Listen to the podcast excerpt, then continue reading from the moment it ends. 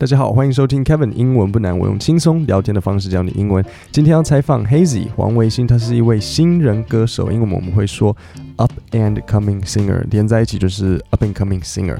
他是 Berklee College of Music 毕业，最近来到台湾发展。Hello Hazy，welcome to the show. Hi, Kevin. Hi, everybody. I'm Hazy, and um, thank you for having me. Oh, yeah, no problem. So, first question is How long have you been a musician?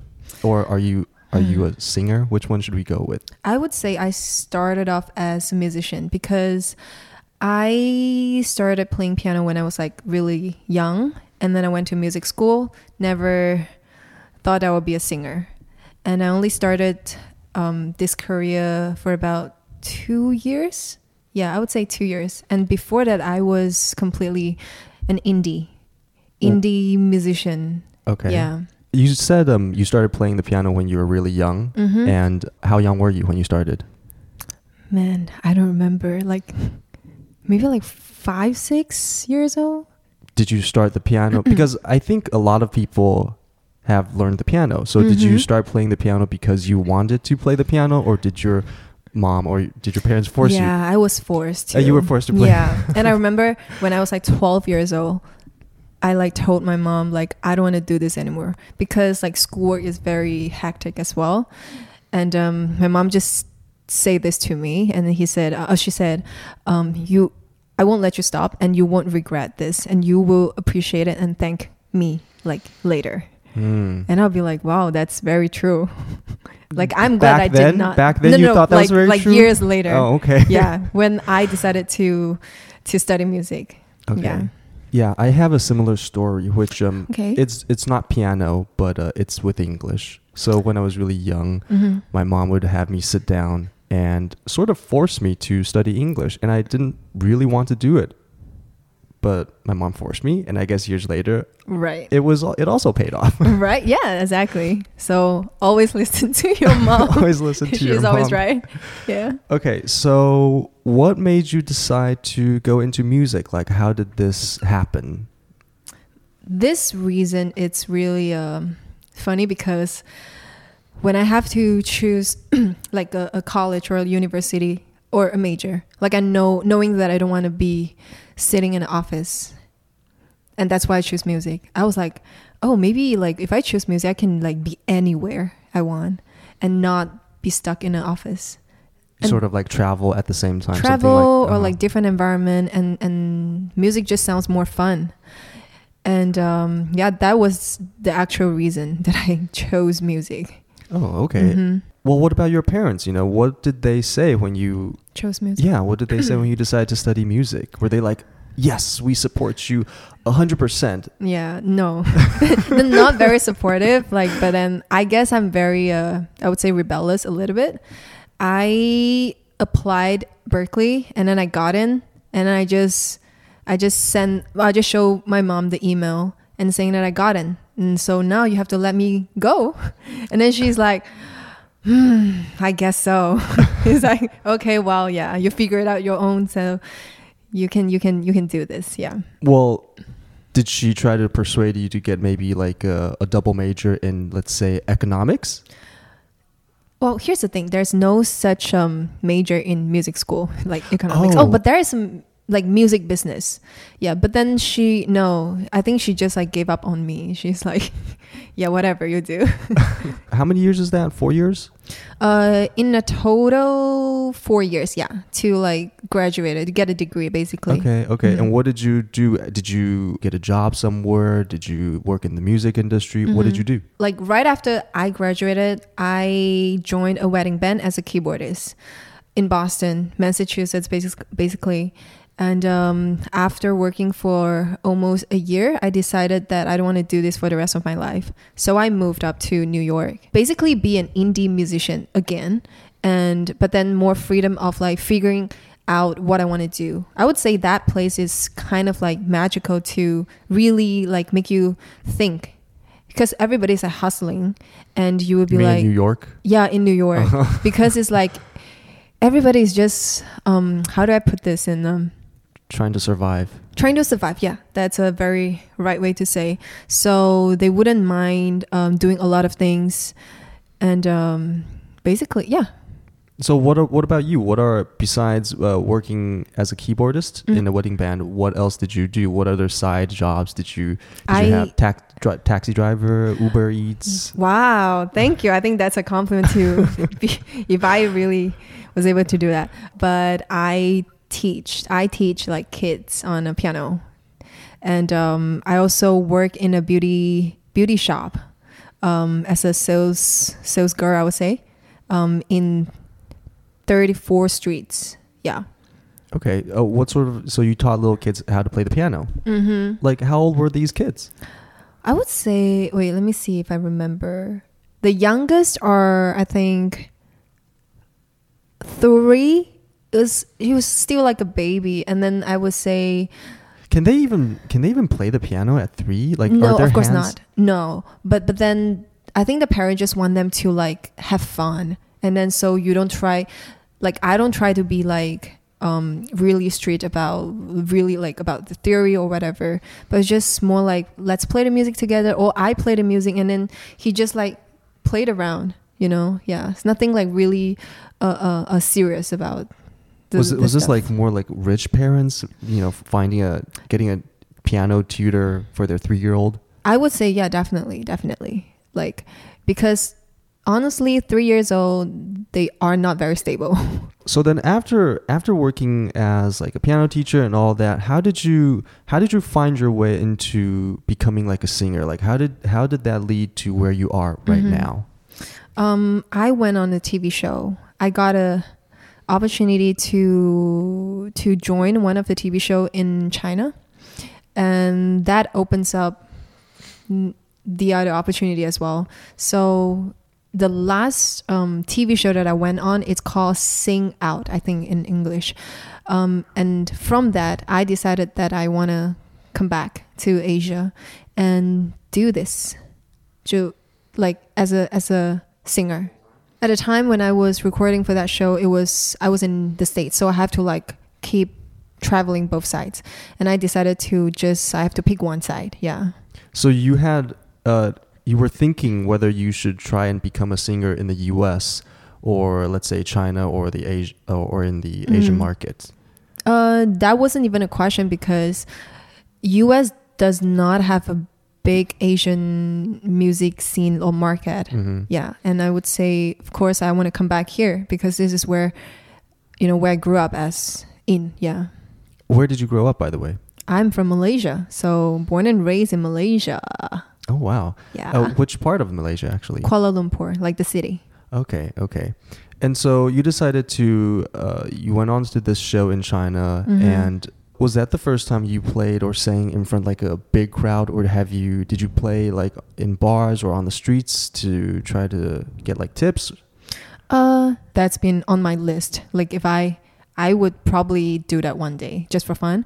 Um, but no, because being on TV shows, singing on the TV shows, it's actually my first time um, to perform publicly. So I didn't really have time to like prepare. Yeah, that is very challenging, and and I was surprised that I actually got through it, and that actually makes me think that I could probably try this out as a career. So did you have to prepare for it? Like how did you come up with the songs? What did Mhm. you do? Oh, so for that specific um, TV show, the first TV show, um, they they got a theme. So as long as you perform anything that's um, related to Malaysia, so I pick a song called Rasa Sayang. It's a very traditional Malay song in Malaysia, and I kind of did a little arrangement, and I just sing and play a piano a little uh, on that show. And I think from that, uh, I got attention from from from the scene. Can you can you sing it? Oh, okay. I'll try. If I remember the lyrics. Okay, I can just sing like. So you're saying this is a traditional Malaysian song. Mm-hmm. So how popular would you say it is in Malaysia? Does every Malaysian know it? Every Malaysian knows Okay, so it. every Malaysian knows it. Okay, let's Yeah. let's let's hear a little bit of it. just a little bit. Okay, okay. Okay.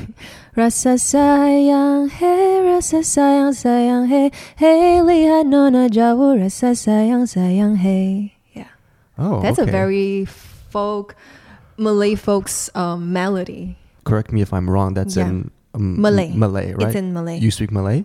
I do, but not very good. But that's our national language. I'm ashamed of it. But I mean, good enough to survive in Malaysia, I would say. But yeah, Okay, okay. not very fluent. And so now, how long have you been? Right now, you're in uh, Taiwan, right? So how Mhm. long have you been living here? I would say about close to two years. Yeah. And have you lived here before? I never, but I visited here when I was like young because my mom is um, Taiwanese. Oh, So I do have some relatives here and we, we pay visit every, almost every year if we have time. okay, Yeah. okay. But this is the first time you've lived here for Yeah. like a longer time. Yeah, exactly. Okay. So what were there something that, you know, it was difficult for you to get used to? No, actually, Taipei it's a very easy place to live. I would say very convenient as well. People are nice, and I speak Chinese as well, so it's not a problem to to live here.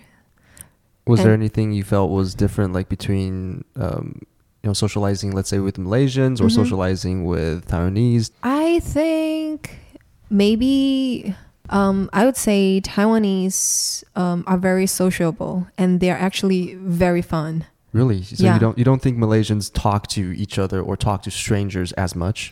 Not as much. We're pretty. We're, we're pretty chill. I would say. Oh, really? yeah, we're pretty chill and laid like back. people keep to themselves?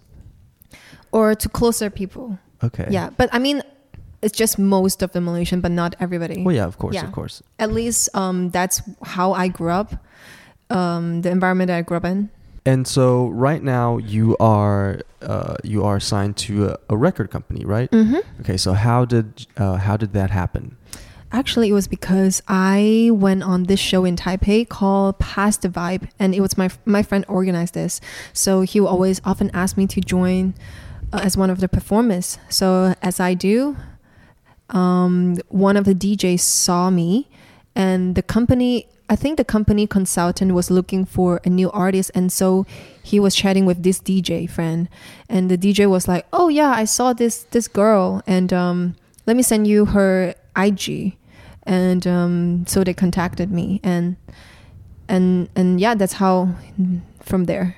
Tell me something about the music business, which is uh, before you started, maybe you didn't realize, but after you went into the industry, after you went into the business, something that Mhm. you um, that was different from what you originally thought. I would say music is not just about music; it's about business as well. And how does that change the way you um, go about with your music?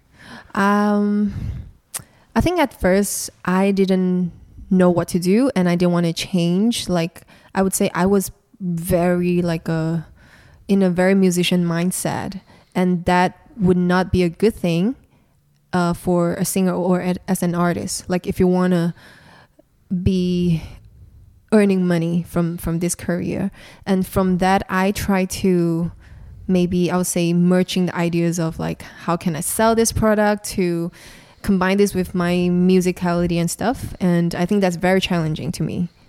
Yeah, I definitely agree because if something something you start out that would be for fun, like let's say your music, you know, it was just for fun, it was like a hobby. But any hobby, if you want to make it full time and yet Mhm. you can't find a way to, let's say, make money from it, it's really not a hobby anymore. It becomes more like a, it's like a burden. It does. I mean, I would say it does, but it's not until the point that I want to give up yet. right. Yeah, I, I still love music. I think that's why I can. I'm still doing this, and I don't know. I think just changing your perspective of how you look at things differently, and that would help a lot. I would say, yeah. Mhm. hmm So, what are some what are some of things in your daily life or in work that you find very tedious, or is there anything that you have to uh, keep on doing, which you really don't enjoy? I wouldn't say I don't. Okay, I wouldn't say I, I don't enjoy, but social media it's something that I really don't know what to do, and I need help on that. I mean, like on Instagram and on like face, Facebook and all of that. Facebook or like other platforms um, in in China, especially. There's a lot of different platforms or like YouTube. You know, there's a lot, and you have to be able to to handle all of that. It's not an easy task. So salute to all the YouTubers. You know. Yeah, I, I agree. Uh, I, I make this podcast, but you know, in the past, I've did Mhm. some Instagram, and it It's can not easy, definitely it's not easy because if you don't post enough, it's really useless. Yeah. And if you have to keep on posting, it's difficult because It's you have to come up with new, things every content. I know, like, yeah, gimmick or like interesting stuff. It's just Right. yeah, a It's lot of work. Yeah. Yeah, you have to keep on doing it. Yeah. Mhm. So along the way, have you ever encountered something uh, in this music industry or in your career that you thought that was really difficult or that made you kind of want to find a different job? Have you ever Mhm. felt that way? I feel like I should say I do have a plan B, but I don't. So this is all I got. Like, what I, is your plan B? I don't have. Oh, oh, I don't have. That's why, like, I'm all in. Oh, oh, okay. but okay. I guess I have to. I have to start thinking, what's my plan B? Piano teacher. No. I don't know. My mom always wanted me to be a piano teacher, but I guess I could when I am older. Yeah, well, my Yeah. plan B for this podcast, if it didn't work out, my Yeah. plan B was a English teacher. piano teacher. Oh wait, No. what? well, No, you yeah. can come. I can teach you. yeah, no, it was a, it was English teacher. teacher, if, the, if the podcasting didn't work out, it would have been uh, English teacher. Yeah. Mhm, mhm. Have you ever had any fans recognize you on the streets or come up Uh, to you and say, "Oh, wait, is that you, Hazy?" They, yeah, I do actually, and only in Taipei. Really? Yeah, not back in Malaysia because I don't really spend much time there ever, ever since I went to the states. Um, but yeah, they're here. I I met I met some of the fans. They will come up to me, and then they'll be like, "Oh my god, I know who you are, and I really enjoyed your TV shows." Most of them recognize me from the last TV show, and um, I'm just really flattered to have people recognize me sometimes. Yeah, Yeah. that's yeah, that's amazing when you have fans coming up to you and telling you like, "Oh, you know, I, I like your work." I- yeah, yeah. yeah, Yeah, and I really like. Oh, thank you, I appreciate it. Yeah. Uh, so have you released any albums? I actually did release an album, also my first album called Love Mazed, and it was released on November 12th. And you can listen to them on all digital platforms. This is a album about the situation when you are stuck in love. I don't give up like answers to you guys like oh what i think about wh- what's a concept of love basically right um i just kind of like leave this opened for everybody to have their own answers Do you have plans sing at a concert or anything recently? I currently i don't have but i plan to have next year Really? yeah to have like maybe i don't know my my solo concert Do I get tickets? we get front row All right. vip front row for kevin all right. All right. Well then. Well then. Yeah. Okay. So okay. So everybody, you heard. I'm gonna get front row tickets. oh tickets. no Hazy, thank you for coming on to the show. And Sure. your new album is love maze all right. Well, Yep. thank you. thank you so much for having me 想更认识 Hazy 的各位，可以参考 Podcast 下面的连接，我有放他的 Instagram 还有音乐连接。那今天的节目就到这里，我们下星期三见，谢谢大家。